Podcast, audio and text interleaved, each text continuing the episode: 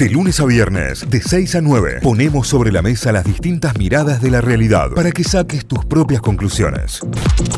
Además de ser el Día del Mate, hoy 30 de noviembre se celebra el Día Internacional de la Lucha contra los trastornos de la conducta alimentaria.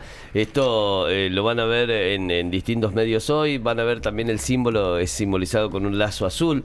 La propuesta es eh, para visibilizar la importancia de la prevención y la detección precoz de este tipo de alteraciones. Y lo vamos a hablar con una especialista, nos gusta tocar estos temas con especialistas, nos gusta hablar estos temas con la gente que realmente se dedica a esto. Hoy vamos a hablar con la licenciada licenciada Mara Fernández. Ella es psicóloga y es especialista en trastornos de la conducta alimentaria. Mara, buen día. Bienvenida a Notify. Aquí Caio, Tita y Santi. ¿Cómo estás? Hola, ¿qué tal? ¿Cómo les va? Buenos días. Buen día, Mara. Bien, muy bien. ¿Vos? Bien, bien. Ojalá los pudiera acompañar con un mate, pero bueno, desde la pandemia tampoco se puede. Cada uno con el suyo. Se nos, se nos cortó la posibilidad de compartirlo, pero, pero se sigue dando la magia alrededor del mate, ¿eh? Sí, bueno, eh, que cada uno tenga el suyo no significa que uno no pueda compartir, ¿no? ni hablar, ni hablar, es así. Bueno, eh, Mara, hoy es un día importante, un día de visibilización, un día para, para comunicarlo también, para mostrarlo. Eh, es un día importante para hablar sobre los trastornos de la, de la conducta alimentaria. Si, si tenemos que ir al inicio, ¿qué se considera como un trastorno de, de la conducta alimentaria? Un trastorno de la conducta alimentaria es un trastorno del tipo mental en el cual la persona tiene una obsesión por su eh, imagen y por su cuerpo, principalmente por obtener la delgadez y por alcanzar un cuerpo que obviamente no es, es inalcanzable, ¿no? Porque siempre empezamos con el cuentito de quiero bajar 5 kilos, ¿no? Y cuando lo llega es, y no, son 5 más, y llega a los 5 kilos y es, y cinco más, y nunca alcanza.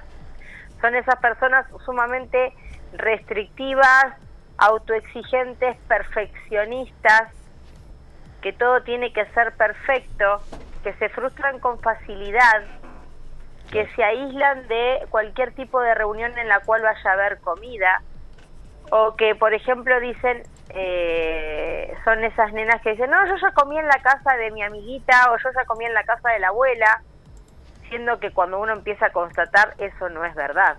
Claro. ¿A qué edad puede, puede llegar a comenzar, digamos, o a qué edad pueden llegar a aparecer estos primeros trastornos o, a los primeros indicios, tal vez? Mira, antes teníamos una estadística que era a partir de los 12-13 años, con el comienzo de la adolescencia.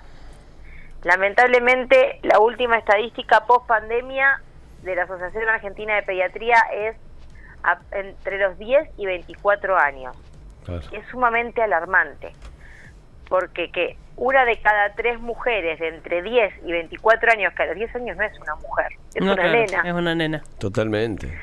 Esté manifestando un, un síntoma o un trastorno de la conducta alimentaria en lugar de jugar, ya es llamativo. ¿Por qué? Porque normalmente el trastorno de la conducta alimentaria, sobre todo el de tipo grave, ¿no? el más grave en, en cuanto a manifestación por su presentación y por su rapidez es la anorexia, puede traer como una consecuencia el, la desaparición de la menarca, de la menstruación. Y una nena de 10 años que está en el pleno desarrollo, en los comienzos, puede inhibir ese desarrollo, con lo cual retrasa la menarca, no, no, no menstrua. Claro. ¿Y qué pasa con una mujer que no menstrua? Tiene una menopausia precoz. Y cuando una mujer está en menopausia, tiene riesgo de osteoporosis, que es la fragilidad y la fractura de los huesos. Eso no se recupera jamás. Claro. Es, una cadena enorme de, de condiciones que desmejoran en función de cómo te alimentes. Claro. O sea, se va haciendo toda una cadena de síntomas hormonales, fisiológicos y psicológicos que muchas veces se vuelven hasta irreversibles. Sí, definitivamente. De cualquier manera, hasta acá mencionamos solamente las cuestiones de trastornos por, por delgadez. La obesidad también es un tema. La delgadez también, eh, la obesidad está dentro de también de eh, lo que es un trastorno de la conducta alimentaria, sobre todo si es por atracón. Claro. Últimamente, sobre todo por la pandemia, hemos visto muchos casos de trastorno por atracón. Claro. ¿Por qué? Porque ustedes se acordarán, ¿no? Esa imagen que tuvimos en los primeros tiempos de la, de la pandemia de, ay, salgamos a comprar el papel higiénico, nos quedamos sin papel higiénico, ¿no? que era como, demencial. era como eh, eh, irrisorio, porque Argentina es un país donde tiene bidet, pero todos estábamos desesperados por, por, eh, por el papel higiénico. Todos salimos a comprar comida con el temor de no tener por el, y quedarnos encerrados sin. Claro.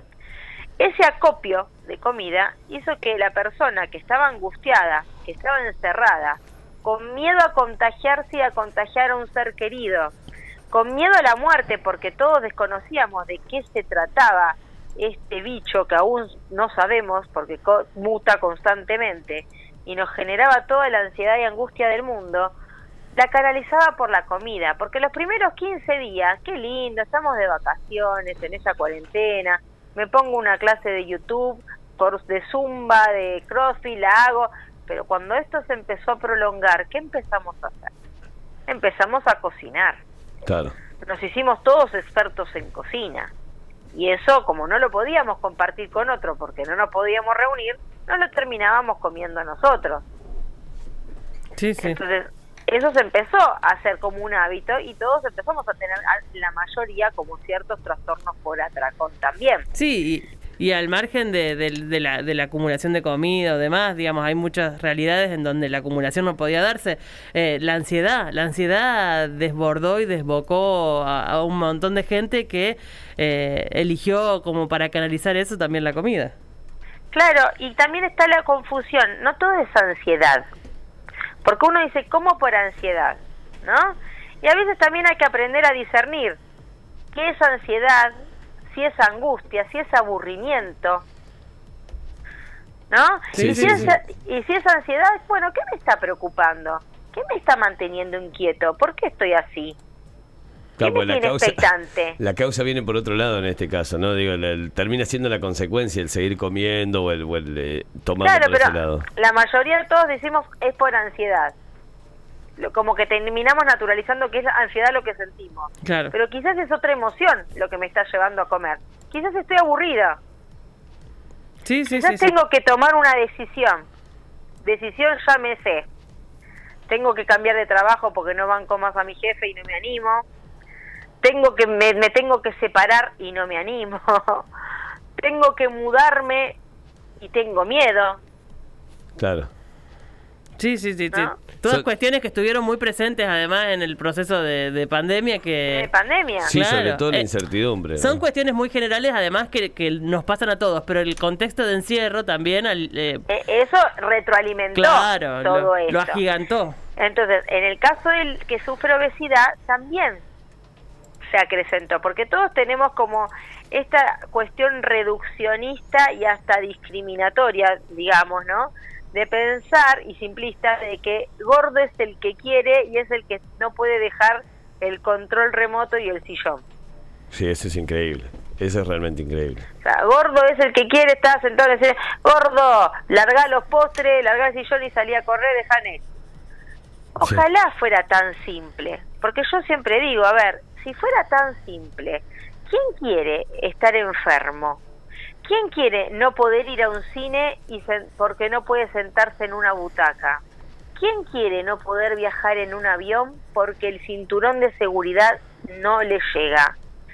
Que no puede entrar a un baño de un avión. ¿Quién quiere no poder viajar en micro porque el espacio es ¿Quién quiere no poder hacerse una resonancia porque no entra en un resonador y le dicen anda al zoológico? Nadie conscientemente bien y sano quiere atravesar por toda esa estigmatización, discriminación y desvalorización. Definitivamente. Sí, no, no, es así. Mara, eh, cuando hablamos de prevención, cuando hablamos de, lo que hay que empezar a hacer para que esto no ocurra, digo, hoy es un día para, para centrarnos en eso también, ¿no? En la concientización y en la prevención. ¿A dónde deberíamos apuntar o a qué deberíamos apuntar? Primero a pensar en que no todos los cuerpos son iguales, de que nadie puede ser igual a otro aún siendo mellizos y teniendo supuestamente la misma información cromosómica de que cada cuerpo es distinto, de que no todos somos seres iguales, de que aunque yo quiera tener el cuerpo de Pampita y coma lo mismo que Pampita y haga el mismo la misma rutina de ejercicios que Pampita y me viste igual que Pampita, no voy a ser Pampita. ¿Por qué? Porque mi papá y mi mamá son diferentes a los papás de Pampita. Mi cultura es diferente a la de Pampita. Mi historia personal y familiar es diferente a la de Pampita. Así que por más que yo haga todo lo posible, no voy a poder tener ese cuerpo. Tengo que aprender a aceptar y a ser feliz con lo que tengo. Y hay algo que es real y es que tenemos que aprender y ser felices que con lo diferente somos originales. Y que en eso está la originalidad, en ser cada uno como es, hay, hay mucho trabajo por hacer, hay mucho trabajo por, por, abordar, hay mucho a lo que prestarle atención, eh, mecanismos que, que al margen de, de estar o no enfermos tenemos que modificar todos, que formas de alimentarnos que tenemos todos que, que soltar. Los mensajes que damos a nuestros hijos. Definitivamente. el tema este de, a ver, yo era chica, yo siempre digo con esto del dato de la edad, yo tenía ocho años y para Navidad quería la Barbie la Barbie Hawaii. Claro, la hawaiana. Que, tenía un pareo. Una estupidez. Se le ponía, se le sacaba el pareo, los dos días no, entraban, se rompía el broche, ¿no? Pero salía fortuna y vos querías la Barbie pareo. Totalmente. Y era un estereotipo de mujer esa Barbie. Y se nos imponía que ese era el estereotipo de mujer al que debíamos alcanzar.